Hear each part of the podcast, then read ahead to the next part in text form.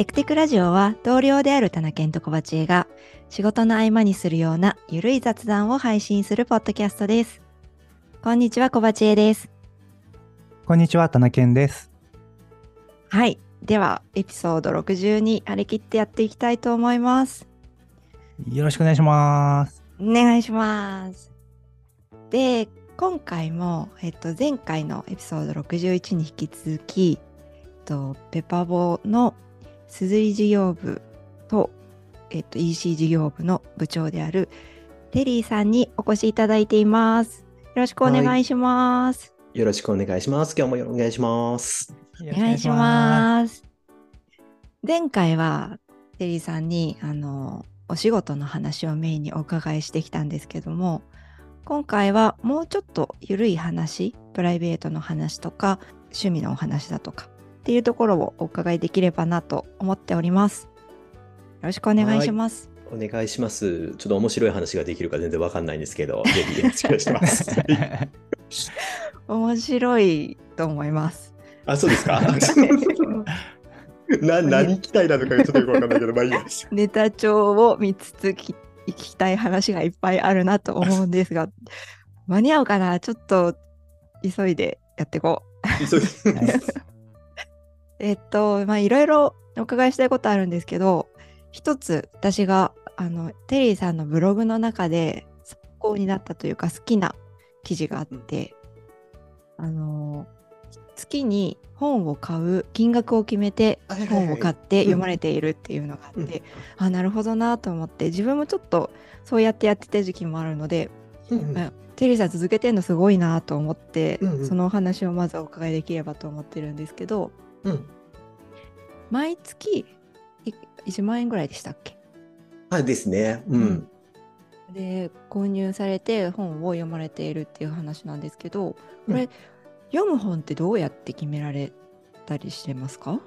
えっと、本に関しては、うんえーもう、もちろんなんか、え、えーと、まあ、前回お話ししたみたく、ちょっともともとエンジニア出身だったので、うんうん結構最初は技術書ばっかりでした。本当に。ああの、はいえっと、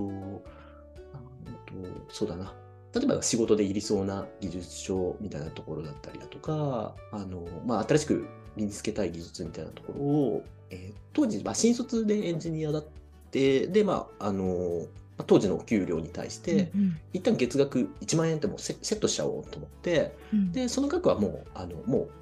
何の躊躇もなく使う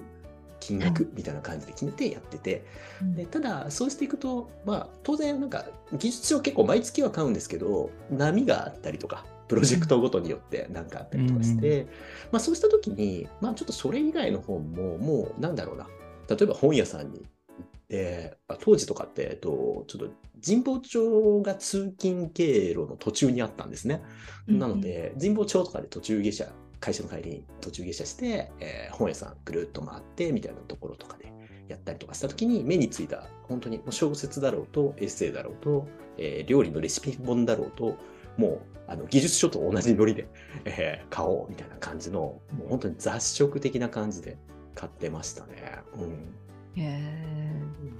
ー。でもこれって新卒の時からじゃあこのルールはずっとややられてる？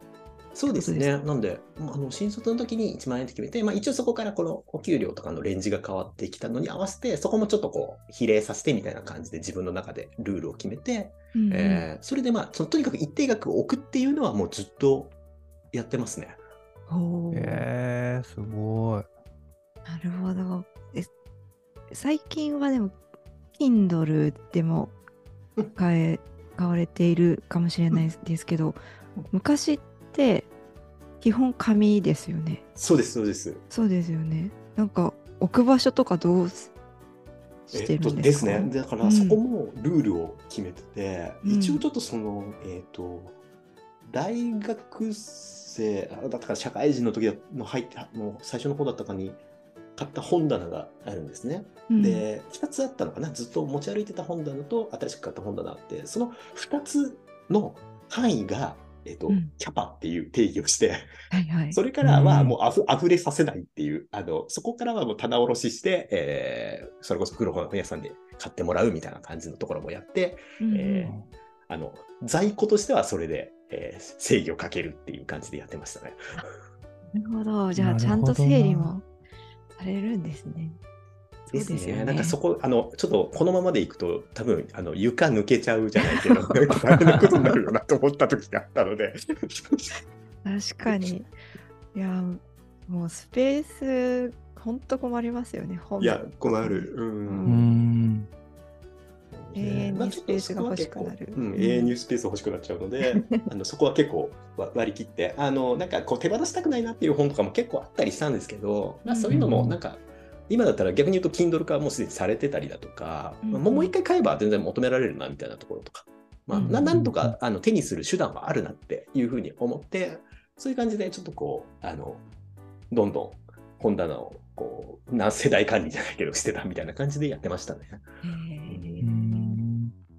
ちなみに今もその昔からの本棚はあったりするんですか？ああります、あります。今ちょっと僕えーが今、あの座ってる机の目の前とかに置いてやってる感じですね。でも減りましたね。うんやっぱり Kindle とかに中心になったので、だいぶそこの増えるスピードは変わりましたね。ううんんそうなんだ。今は Kindle の割合が多いんですか？今は圧倒的に Kindle が多くなったかな。うん紙次第で、ちょっとどうしてもなんか、なんだろうな。本に書きたいなとか、なんか、なんかこう広げたまんまにしておきたいなみたいな本は買うように、あの、紙の方を買ったりみたいな感じでやってますね。うんなるほど。いや、でも、Kindle スクライブが出ましたね。あ、そうですね。うんあれ、あれ、ちょっと興味あるんですよね。ちょっとそういう、書き込めるようになってしまった。そう、なんか、なんかちょっと紙を買う理由がまたちょっとなくなってしまったみたいな感じのところがちょっとあってきてうんうんうん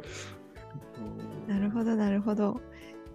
えっと、本たくさん買われているんですけど、なんか、おすすめの本みたいのってありますか？なんか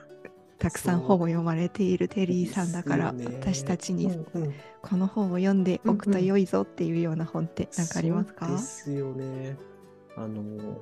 前のちょっとエピソードの話のちょっと多少延長みたいな感じになっちゃうかもしれないんですけど、うん。ちょっと結構そういうマネジメントだったりだとか、まあ、その仕事の進め方みたいなところとか、みたいなところとかは、結構その、えっ、と、直接的に、なんだろうな、いわゆる、まあ、いわゆるマネジメントの本ですみたいなところから学ぶことももちろんあるんですけど、ちょっと今、あの、ネタ帳とかには書いてたんですけど、えっ、と、スタジオジブリの鈴木敏夫プロデューサーっていう、ああの有名なプロデューサーの方がおられるんですけど、その方が書かれた、えっと自分を捨てる仕事術っていう、えーあす鈴木敏夫さんのことを書いた本ですね。なので、これはあの鈴木敏夫さんのもとで、えー修行されたりだとか、今実際に映画プロデューサーされている方が書かれた本なんですけど、えー、とその本とかはあの結構自分のあのなんだろうな考え方の思考の整理の仕方のおところのロジックだったりだとか、そういうちょっとこう、マネジメント指針みたいなところとかの参考には結構してるなっていうところがあって、結構社内でも何度かお勧めしたことがありました、この本は。うんへえ。へえ。え、あ、うんなんか、あの、わかりやすいスライドを作るためのインプットにもなりそうですか？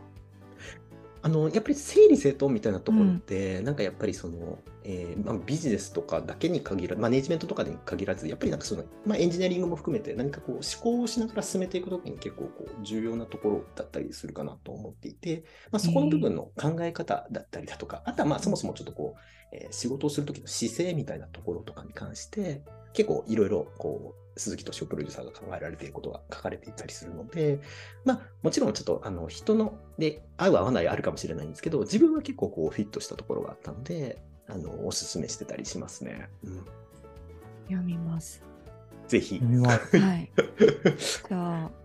これは年末年始の課題図書にしよあいいですね。う。こあれ、の聞いてくれてるすずりとかペバボのみんな、これ年末年始の課題図書にして、年明けみんなで あの感想を語り合う会しませんか？やばい。ただね、ちょっとこれ怖いのはね、もしかしたらね、ちょっと合わない人は合わないかもしれないなっていうのがちょっとあったりすいやでも合わなかったら何が合わなかったのかみたいな感想も。ありですよね、うんきっと確かにね。確かに。そうですね。なので、ちょっとそういったところで。そうですね。僕特にちょっと、あの、なんだろうな。まあ、新卒の方だったりだとか、社会人になられ始めてばっかりの方だったりだとか、まあ、ちょっと全然違う分野の仕事を始められようとしている方みたいなところとかの方に、ちょっと一度読んでいただくと、まあ、こういう考え方もあるかなみたいなところで、ちょっと、あの、うんもしかすると何かの参考にもなるかもしれないので、まあ、ぜひちょっと一度読んでもらってもいいかなって思いました。うん。うんありがとうごいざいます。ありがとうございます。うん。ちょっと面白そう。読んでみます。うんそう。ね、どうかな。うん。あ本当に雑食なんですよね、自分。だからなんかこう、うんその人、なんかこう、結構こう、今みたいにお話、ななんおすすめの本ありますかとかって言われた時とかも、なんかその人によって、なんかこういう本いいかもな、みたいな感じで結構、あの、おすすめしたりとかはしてたりしますね。はい。最近テリーさんが興味持たれているジャンルみたいのあるんですか？えっと、やっぱり、ななんかやっぱり仕事によっちゃうのが、なんかこう僕の僕のあの 会話って、なんかゆるふわにいかないのは大丈夫かなと思いつつも、えっと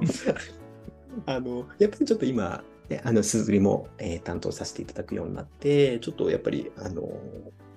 よりちょっとい一層こういろんなこうマネジメントしてる人の考え方知りたいなっていうところが多かったりするので、ちょっとそういうところで、まあ、あの、直近のブログの、あの、本棚とか見てもらうと、結構やっぱりそういう、ちょっとマネジメント系の本が多めみたいな感じになってるっていうのが、ちょっと最近の、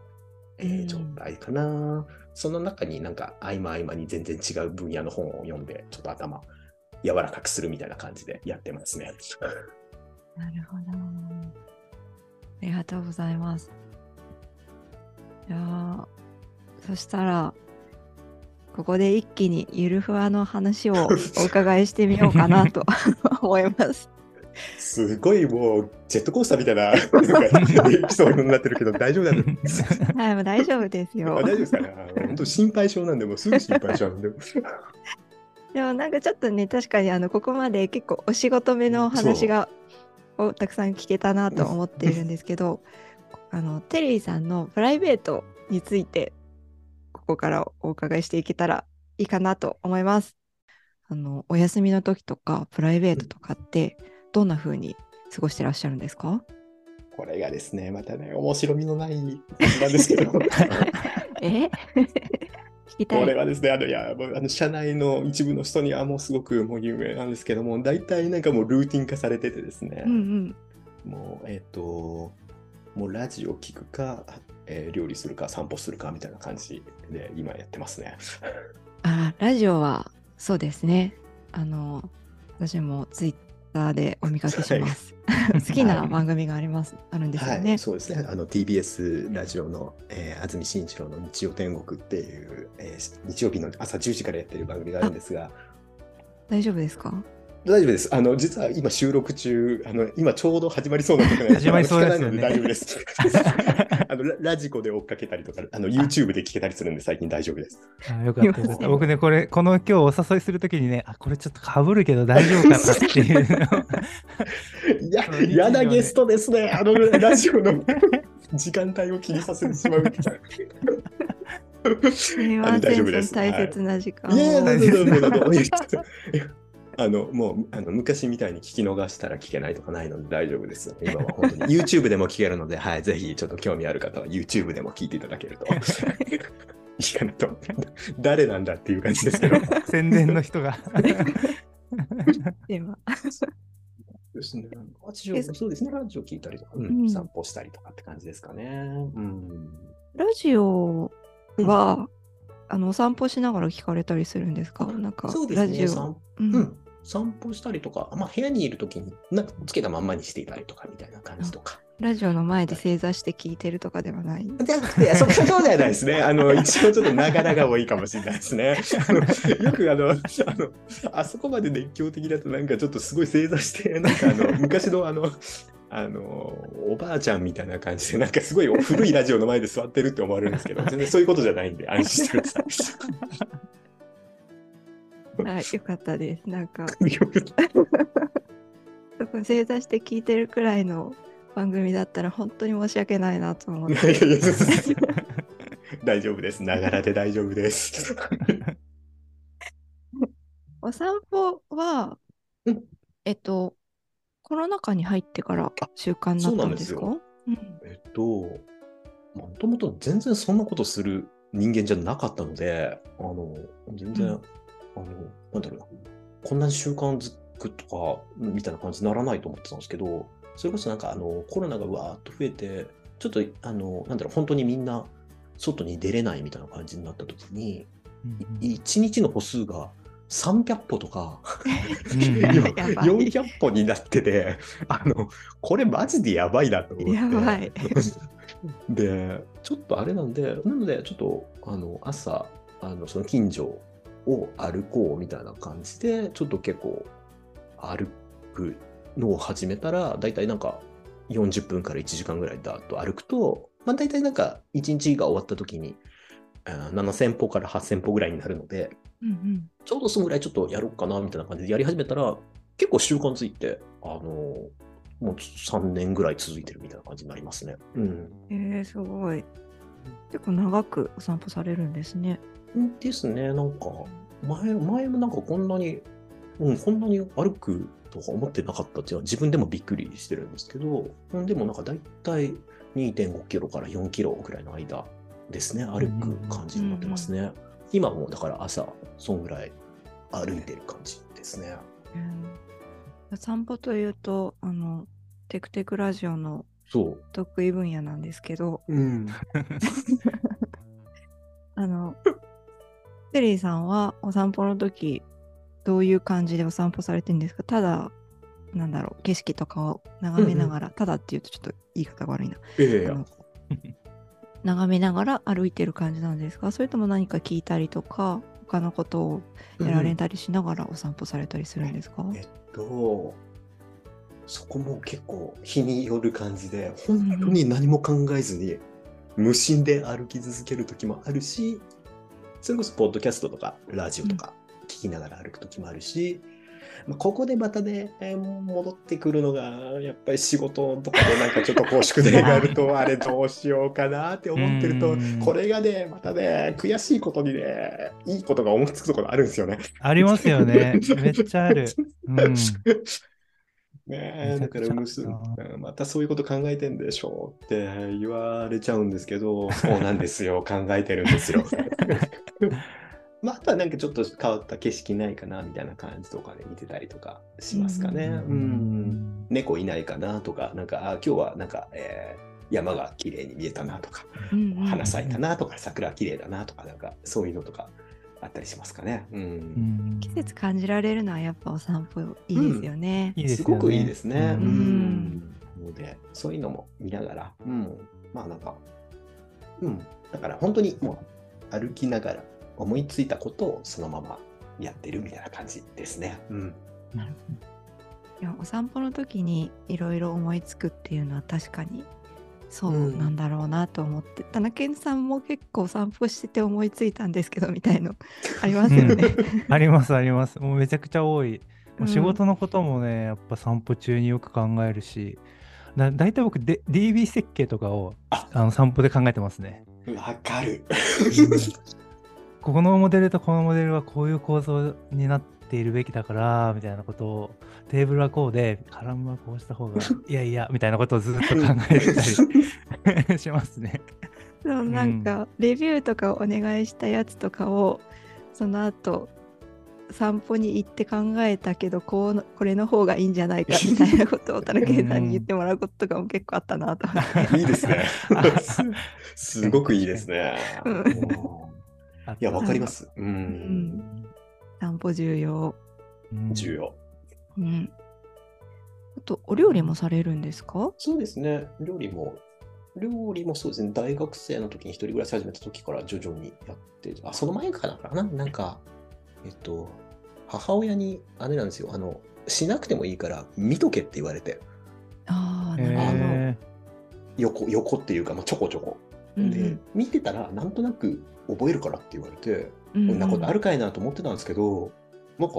やっぱ残ってるんですね。だからなんか大学で一人暮らしとかやり始めた時も、なんとなく作れたりとかしてて、うんでそれで結果として今も週末はあの時間ある時は作ったりとかしてますね。なるほど。まあでも確かに全然見たことないしってなると、お料理何やればいいんだろうって感じになるけど、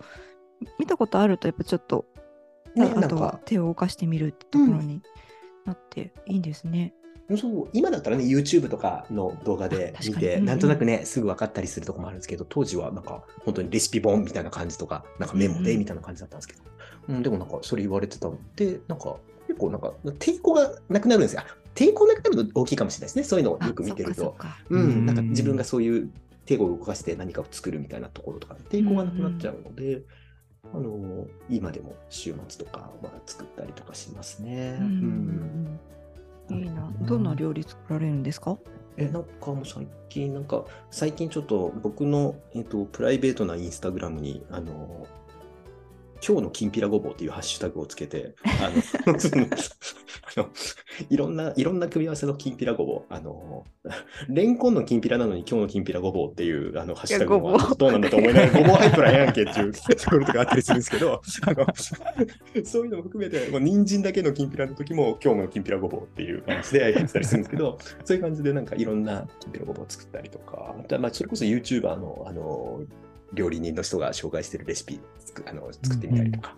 いろいろやってたりしますね。うんえーすごい。なんか結構渋いというか、ちゃんとしたお料理なんですね。あの、カレーみたいな。あそうです。カレーとかももちろん作ったりとかね、して、あの、しますし、鍋作ったりとかもするときありますけど、なんか、きんぴら、なんか、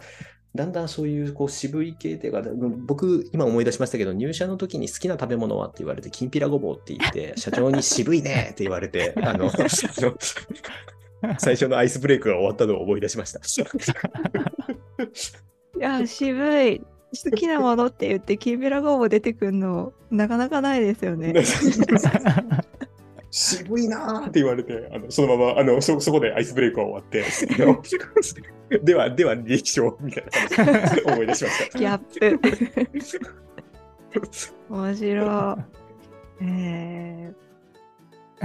でそういえば、きんぴらごぼう好きで言うと、あの、すずり事業部のタカ君は、きんぴらごぼうが好きですね。あ、そのちょっと俺共通項知らなかったんで、ちょっと今度振ってみます。ー、きんぴら仲間。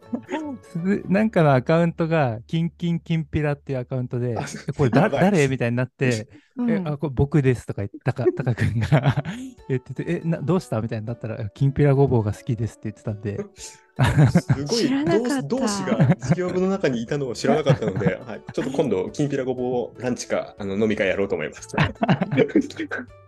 キンキンきんぴらさん気になってたんですよね。誰だろうと思って。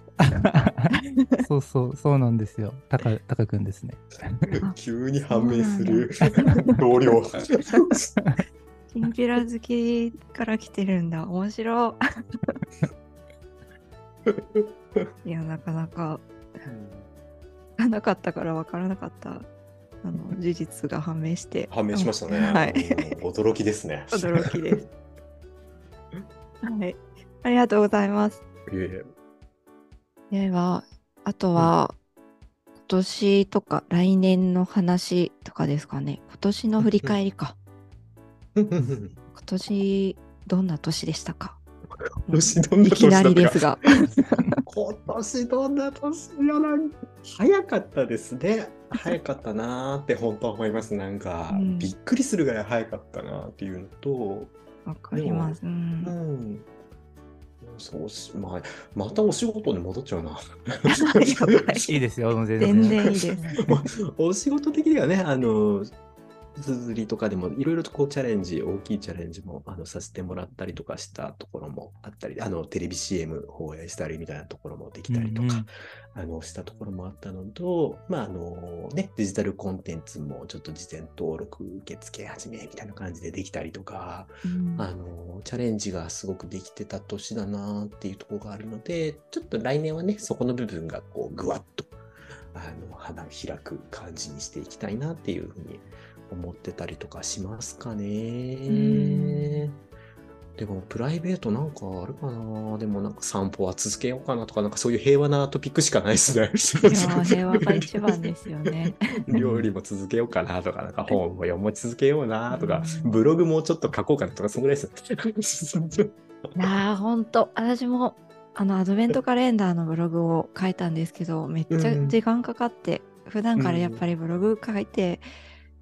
あのアウトプットしてないとダメだなって思ったんで私も来年はそれを目標にしようと思いますっていうのをそいうきなり、ですね。小鉢江さんの宣言が入るっていう。ですね。で田中健さんもうん聞きたいこと聞きたいこと、はいえー2020年振り返り話でですか ?2022 年振り返り話、っていうと、えっ、と、そう、僕はそのネタ帳に書いてたのは、最近始めたこととか、やめたこととかありますかっていう話と、あとは、これなんかランチでも話してたんですけど、うんうんあのベストバイ、この今年買ったもの何が良かったですかっていう話とかをね、ネタとしては振ってたんですけど、そのあたりで何か、テリーさんからお話もらえればいいかなって思っています。そうですね。えっと、あ、始めたことは、あの、なんかちょっとあったかなと思ってふ振り返ってたら、まあ、あの、僕、ちょっとこうメメモマっていうか、結構手帳、あの、アナログな手帳を結構使ってるの、多分社内の人だったらご存知だったりするかもしれないんですけど、うんうん。結構そこに、あの、前は朝、その日の予定を全部こう、Google カレンダーから書き写すみたいな感じでやってたんですけど、うんうん。最近はなんかこの日曜日とか土曜にその次の週の予定を全部一回その紙に書き写すみたいな感じのことをやり始めててでうん。意外とそれいいなと思っててあのなんだろうななんかこう改めてこのイベントそういえばここにあったじゃんみたいな感じとかうんあこれやらなきゃいけないのやってなかったとかあのみたいなのがちょっとこう思い出せるんでなんかこの習慣はちょっともうちょっと続けようかなっていうのはちょっと思ってる感じですかね。あじゃあもともと毎朝書いていたのを週の頭に書くこそうそうそうそとによって、うん。その日の朝に気づくんじゃなくて週の頭に気づける。そうそうそうそうそうそうそう水曜とか木曜に、あ、これあったなとか、だからこれちょっとやっとかないとあれだなとか、みたいなところとかがう、んちょっと結構、あの、振り返りの逆みたいな感じですよね。だから、うんうん。これから起きることを再確認するみたいな感じでできたので、あ、なんかこれちょっと良かったかもなっていうのが、ちょっと最近、最近？うん、あの、始め、最近とか今年始めて良かったなって思ってるところなので、続けようかなって思ってますね。うん。へーなんか慌てなくて良さそうですね。うん。ので、ちょっとうん結構、まあ、紙の手帳を使ってる人もなかなかいないとは思うんですけど、もしもなんかそういうのがチャレンジしてみたいなって思う人がいたら、なんか、ちょっとやってみてもいいんじゃないかなって思ったって感じですかね。うん良さそう。ちなみにうん、あ、どうぞどうぞあすみ。ません、その手帳って、うんいつも毎年使ってるこの手帳みたいなのが決まってるんですか？あのですね、えっ、と、もともとあれ使ってたんですよ。あの、えっ、と、ほぼ日手帳とか使ってはいはいはい。たんですね。で、えっ、と、で、まあ、あれもあれでちょっと結構使いやすかったんですけど、あの、唯一だったのは増やせないうんうん。あの、ページ、あれってもう決まっちゃってるので、リフィルと追加して増やすみたいなのができなかったので、うんうん。なので、ちょっと一昨年よ3年か4年ぐらい前から、それをちょっとその、まあ、あの、うちの会社で配布されてる手帳の、えっ、と、うんうんリフィルのタイプのものにちょっとスイッチしてるって感じで使うようになりましたね。うん。なるほど。なるほど、なるほど。なんかやっぱ追加できるのは結構大事なんですね。あなんですよね。なんか、あそこも多分人によると思うんですけど、僕うんうん結構なんかミーティングしてる時とかも、もうなんかその出てきた、なんか、なんだな、ここっていう単語というか、なんかここ、ここはちょっと頭に入れておきたいみたいなところは結構めどんどんメモってるんですね。うんうんうんなの、で、そう結構書いちゃうので、すぐなんか1ページなくなっちゃうのでうんうんなのでちょっと足せた方がいいなっていう感じで、ちょっとそっちにスイッチしたって感じですね。うんなるほど。えー、なんかどんどんボリュームが増えていきそうですね。そうなんですよ。だからなんかね、年終わる時って結構な厚みになってたりとか。そうですよね。ほぼ日手帳の時もなんかこう、ノリで追加して貼ったりとかしてたから、あのも、ものすごいなんかこう、あの、厚さになってね、なんかこう、これごついなーみたいな感じだったので、だったら最初からリフィルの方がいいかもなってなって、今のスタイルになった感じですね。なるほど、なるほど。そうなんだ。